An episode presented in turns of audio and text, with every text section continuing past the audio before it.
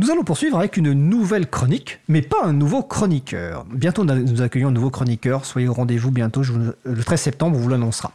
En effet, Vincent Calam change de chronique. Cette saison, il va proposer des chroniques sur le thème du libre et la sobriété énergétique. Le premier chapitre aujourd'hui est intitulé Qu'est-ce que la sobriété énergétique? Bonjour Vincent. Bonjour Frédéric. Oui, alors euh, fin de l'abondance selon Emmanuel Macron, entreprises exhortées à prendre leur part par Elisabeth Borne, la question de l'énergie est devenue la question de la rentrée. Je pense que je n'apprends rien à nos auditrices et auditeurs. Il a fallu l'ignoble agression de l'Ukraine par Poutine pour mettre au centre des préoccupations un concept défendu de longue date par celles et ceux préoccupés par le changement climatique, la sobriété énergétique. Alors, je ne suis pas spécialiste de ces questions, mais devant l'importance de l'enjeu qui va bien au-delà du problème conjoncturel de la coupure du robinet de gaz russe pour cet hiver, j'ai trouvé intéressant d'explorer tout au long de cette année les liens entre le libre et la sobriété énergétique. Alors par libre, j'entends bien sûr le logiciel libre, mais aussi tous les communs numériques qui viennent juste de nous être présentés. Comme nous verrons, les, les, liens sont profonds et ne se limitent pas à la seule contribution technique du libre à la sobriété énergétique. Nous les aborderons au fil des chroniques de cette saison, qui seront autant de chapitres sur le sujet. Alors, tu précises que tu n'es pas un spécialiste de cette question. Ah, tout à fait. Hein. Mon but n'est pas de délivrer une expertise que je n'ai pas, et mes connaissances sont encore très lacunaires. Donc l'idée, en fait, c'est d'explorer ensemble cette problématique, et en particulier, j'invite celles et ceux qui nous écoutent à nous transmettre toute ressource de leurs connaissances sur le sujet. Nous sommes preneurs et ils viendront enrichir les références de la chronique. Alors, ces personnes peuvent intervenir sur le salon web, donc euh, euh, bouton de chat, salon euh, libre à vous, dans les commentaires des podcasts, ou encore via notre page contact, soit sur causecommune.fm, soit sur libreavout.org. Et pour ce premier chapitre d'introduction, tu veux revenir sur le concept même de sobriété énergétique. Oui, c'est toujours nécessaire de s'entendre sur les termes. Bon, nous savons tous ce que veut dire les mots sobriété, énergie. Ce ne sont pas des mots savants, donc je pense que nous avons tous une petite idée de ce que signifie sobriété énergétique. Cependant, comme pour tout concept, sa définition est variable suivant l'endroit d'où l'on parle. Il n'est pas sûr que sobriété énergétique signifie la même chose pour un ministre, un chef d'entreprise, un scientifique, un militant ou un simple citoyen. Alors, pour ma part, je vais m'appuyer tout au long de cette année sur un ouvrage, Petit traité de la sobriété énergétique de Barbara Nicoloso aux éditions Charles-Paul Meyer, paru en 2021 et disponible d'ailleurs en téléchargement sur le site de l'éditeur. Dans cet ouvrage, Barbara Nicoloso indique, alors je cite, qu'on peut envisager la sobriété énergétique comme une démarche volontaire et organisée de réduction des consommations d'énergie et des ressources naturelles par des changements de, de mode de vie, de pratiques, de valeurs, de normes, de comportements et de modes d'organisation collective. Bon.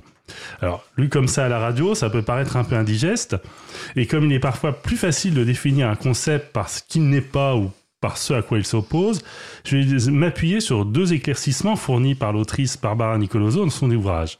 Alors, premièrement, si on parle maintenant sobriété, c'est qu'avant il y a eu ébriété, ne l'oublions pas. Le problème, c'est pas tant l'abondance de l'énergie que sa surconsommation depuis plusieurs décennies dans une course effrénée à la puissance. Euh, nous savons tous que cela donne, avec une forte consommation d'alcool, on finit par se réveiller avec une sacrée colle de bois. C'est ce qui nous arrive aujourd'hui avec l'énergie. Après des fêtes de fin d'année bien arrosées qui ont duré une cinquantaine d'années, nous devons nous attendre à vivre un janvier sec et froid. Cette notion d'ébriété est importante car nous ne pouvons pas appeler à la sobriété sans analyser et critiquer l'ébriété énergétique qui caractérise nos sociétés depuis des décennies, voire depuis la révolution industrielle. Deuxièmement, deuxième éclaircissement, il est nécessaire de distinguer la sobriété énergétique de la seule efficacité énergétique. L'efficacité énergétique, c'est l'amélioration technique des rendements. C'est bien sûr fort utile, mais l'efficacité énergétique seule ne conduit pas à la diminution de la consommation d'énergie. C'est même souvent le contraire parce que les spécialistes appellent un effet rebond. Par exemple, l'amélioration des moteurs va pousser les constructeurs à proposer des voitures plus grosses et plus confortables qui seront de ce fait encore plus utilisées. Autrement dit, une approche purement technique est vouée à l'échec. La sobriété énergétique est d'abord une question politique qui touche directement à notre modèle de société et à nos, modes de vie. Voilà. Voilà pour euh, cette euh, introduction et je pense qu'à propos, si on vous parle d'un objet à première vue très technique qui est en fait éminemment politique, ça devrait vous rappeler quelque chose, non? Mais c'est exactement le cas du logiciel libre, bien sûr. En tout cas, me semble-t-il, tel que nous le défendons ici.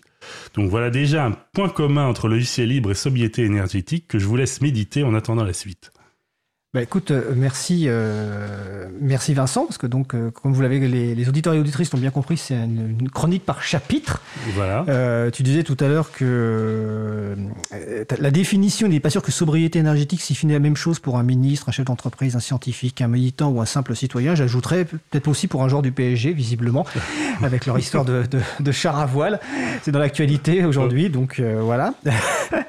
en tout cas, n'hésitez pas évidemment si vous avez des remarques sur, sur cette chronique, parce que bon, on a hâte d'attendre euh, la suite. Et si vous avez des commentaires, hein, vous allez sur causecommune.fm et sur libravou.org, vous trouverez les moyens de nous contacter. Et si vous avez des messages, nous les enverrons évidemment euh, à euh, Vincent qui euh, se fera un plaisir bah, de d'y réfléchir et de les, les répercuter dans de les, les répercuter, voilà exactement. Et prochainement, on va traiter, euh, je crois que c'est Étienne qui a, en parlait euh, ce matin, de traiter le sujet de, entre le logiciel libre et euh, alors c'est pas sobriété numérique. Vas-y. Bon, c'est une, une, réflexion, peut-être un sujet sur effectivement l'informatique et euh, le, les considérations euh, environnementales, l'écologie. C'est vrai que c'est un sujet à, à, définir, mais qui est d'actualité. Qui fera sans doute l'objet aussi de, plusieurs émissions. Bah donc c'était la chronique de la nouvelle chronique de euh, Vincent Calab, le libre et la sobriété énergétique. Merci Vincent et puis belle journée. Merci à toi.